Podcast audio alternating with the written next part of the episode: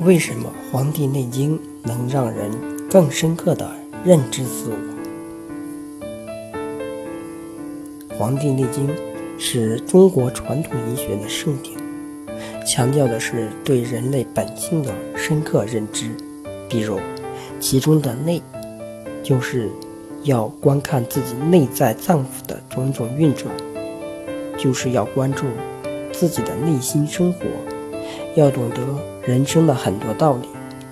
因而，学习《黄帝内经》就可以培养更多的向内观察我们自身，学会控制自己私欲的能力，从而更深刻地认识自我，关爱自我。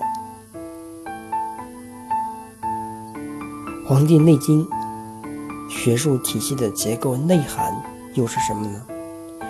古代医学家对《黄帝内经》所进行的分类研究，体现了其学术体系的结构框架。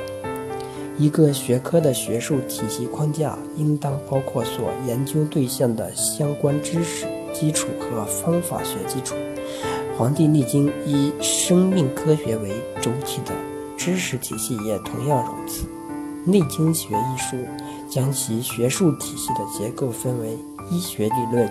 和医学基础两大部分。